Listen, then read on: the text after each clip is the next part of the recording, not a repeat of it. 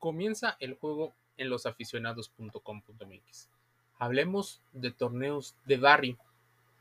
Estos torneos organizados y casi siempre auspiciados por alguna empresa privada, ya sean del mundo de las telecomunicaciones, el mundo de las comunicaciones, bancos, no importa la organización que lo haga, sino el fin, porque la idea es potencializar la marca entre los sectores que posiblemente consumen más de los productos, no solo de la marca patrocinadora, sino de calzado, prendas, noticias.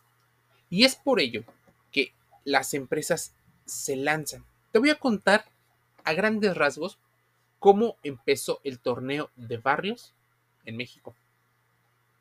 A inicios de la década de 1970, el periódico El Heraldo de México se propuso encontrar a los héroes deportivos de cada colonia, de cada localidad. Y así nace el torneo de barrios. Lo que motiva a esos torneos es a vivir emociones, es a divertirte, pero también tener una especie de reconocimiento. La gente acudía a las unidades deportivas a ver a sus amigos, a sus esposos, a sus hijos. La iniciativa de a principios de los 70 del Heraldo de México era un tema que generaba para muchos una gran polémica. Uno de los motivos era la logística que necesitaba llevar porque se llegaron a contabilizar 30.000 jugadores amateurs, quienes a su vez traían a más de un millón de aficionados que los apoyaban. Te darás cuenta que el torneo de barrios significaba en una comunidad algo enorme. Tal vez y no admitido. Los sectores amateurs del fútbol profesional utilizaron esta logística para entender que el deporte va más allá de quien lo practica. Sirve como una especie de unión o de pegamento social.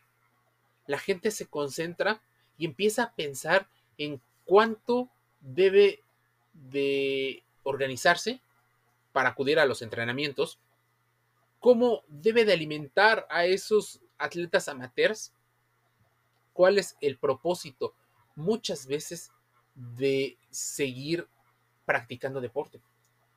Entonces, el torneo de barrios que comienza la idea era descubrir, sí, nuevos valores. De ahí salieron algunos de los deportistas de su momento, pero sobre todo eran personas que ejercían diversas profesiones. Podían ser estudiantes, oficinistas, soldados, bomberos, podrían ser las personas que hacen la limpieza, barrenderos, carniceros, eh, comerciantes de la informalidad. A final de cuentas, familiares, amigos y vecinos acudían a entretenerse y apoyar a sus representativos. Convocatorias van y convocatorias vienen. Algunos eran fútbol 11 y algunos fútbol 7, tanto varonil, y después se fueron incorporando las categorías femeniles. Los partidos se llevaban a cabo con gente que estaba entre los 18 y los 25 años y que no militaran en ningún equipo profesional. Los registros, pues por supuesto, tienen que ver más allá de, del Heraldo. Tiene que ver más con la organización del mismo evento.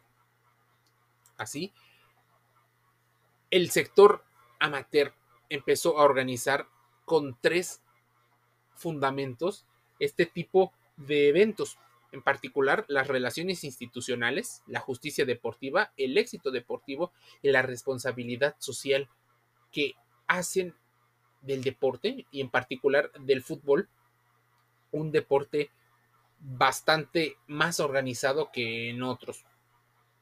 Hablando, y solo por citar uno, El éxito deportivo, para muchos, es la forma, la manera ordenada de desarrollar futbolistas, de capacitar incluso a los árbitros y a los entrenadores que propicien una mejora continua en todos los entornos del deporte.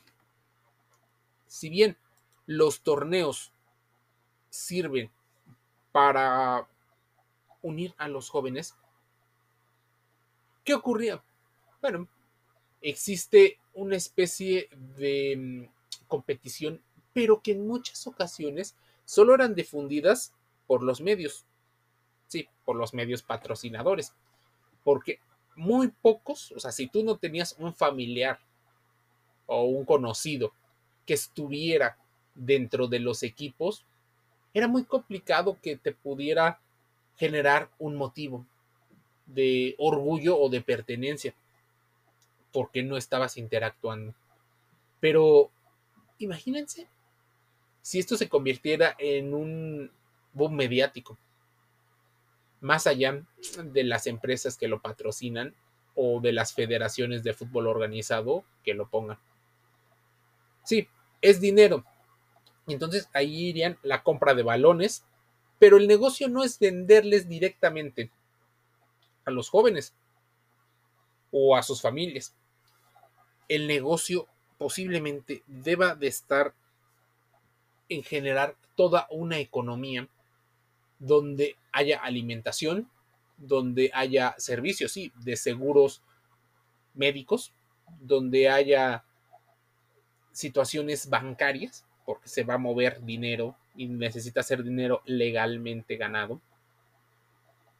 Se necesita, sí, venta de, de camisetas e insumos deportivos. También va a necesitar hospedaje si es que se avanza a las fases se va a requerir una serie de servicios que, por supuesto, van a contribuir a la economía de la localidad y de las localidades que lleguen a albergar de alguna manera y de menor riesgo los eventos.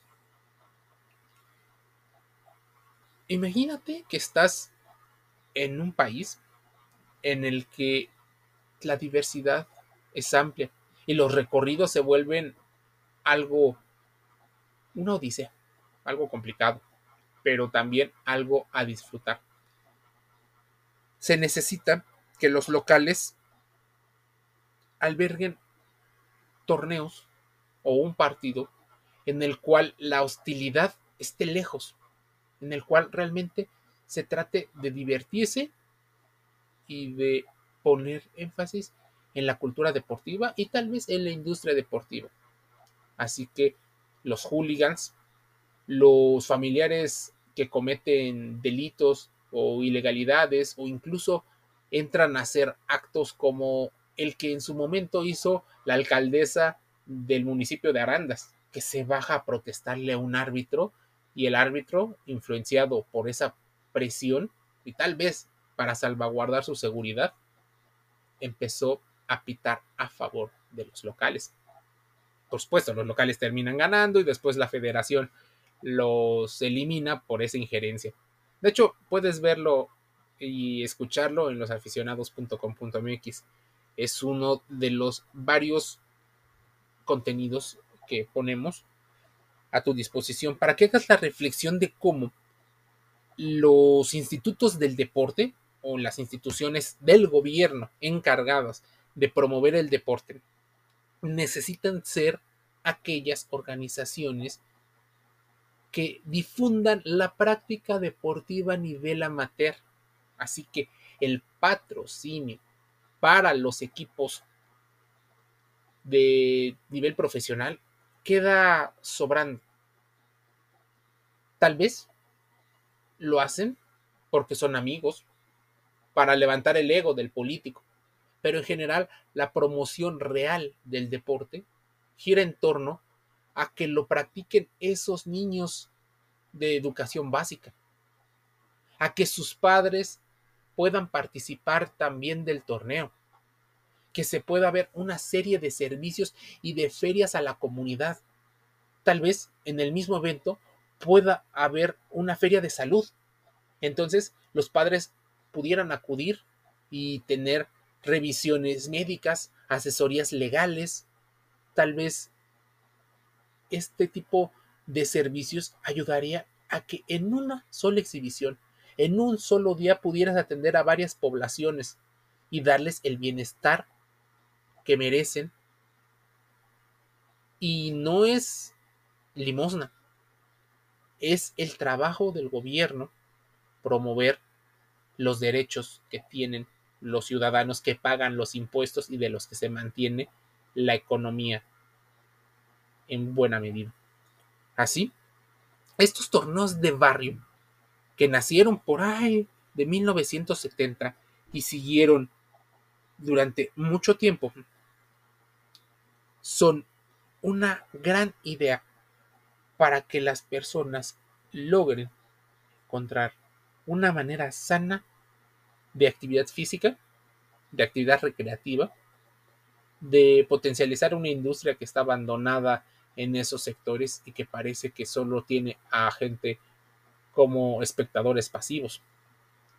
El fomento al real deporte que permite incluso detectar talentos por si las industrias deportivas profesionales quieren.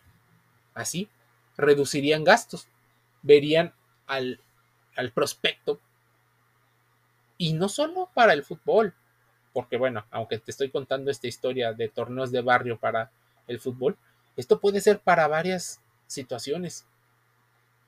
Promover el deporte en algunas comunidades ayuda muchísimo.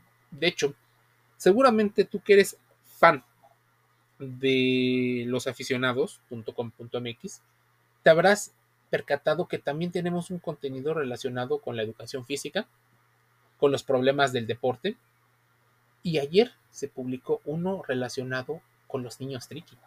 Estos chicos que gracias al deporte, al menos la primera generación, llegó a cambiar una parte de la realidad, lograr una, una mayor oportunidad, oportunidad que no se le iban a brindar si no hubieran jugado básquetbol. O tal vez hubieran pasado muchos más años y no hubiera pasado a tan temprana edad para ellos. Te lo dejo para la reflexión, para el análisis también para el entretenimiento, porque de eso se trata los aficionados, salud, deporte y entretenimiento dentro y fuera del juego. Te envío un saludo, nos escuchamos, leemos y vemos el día de mañana.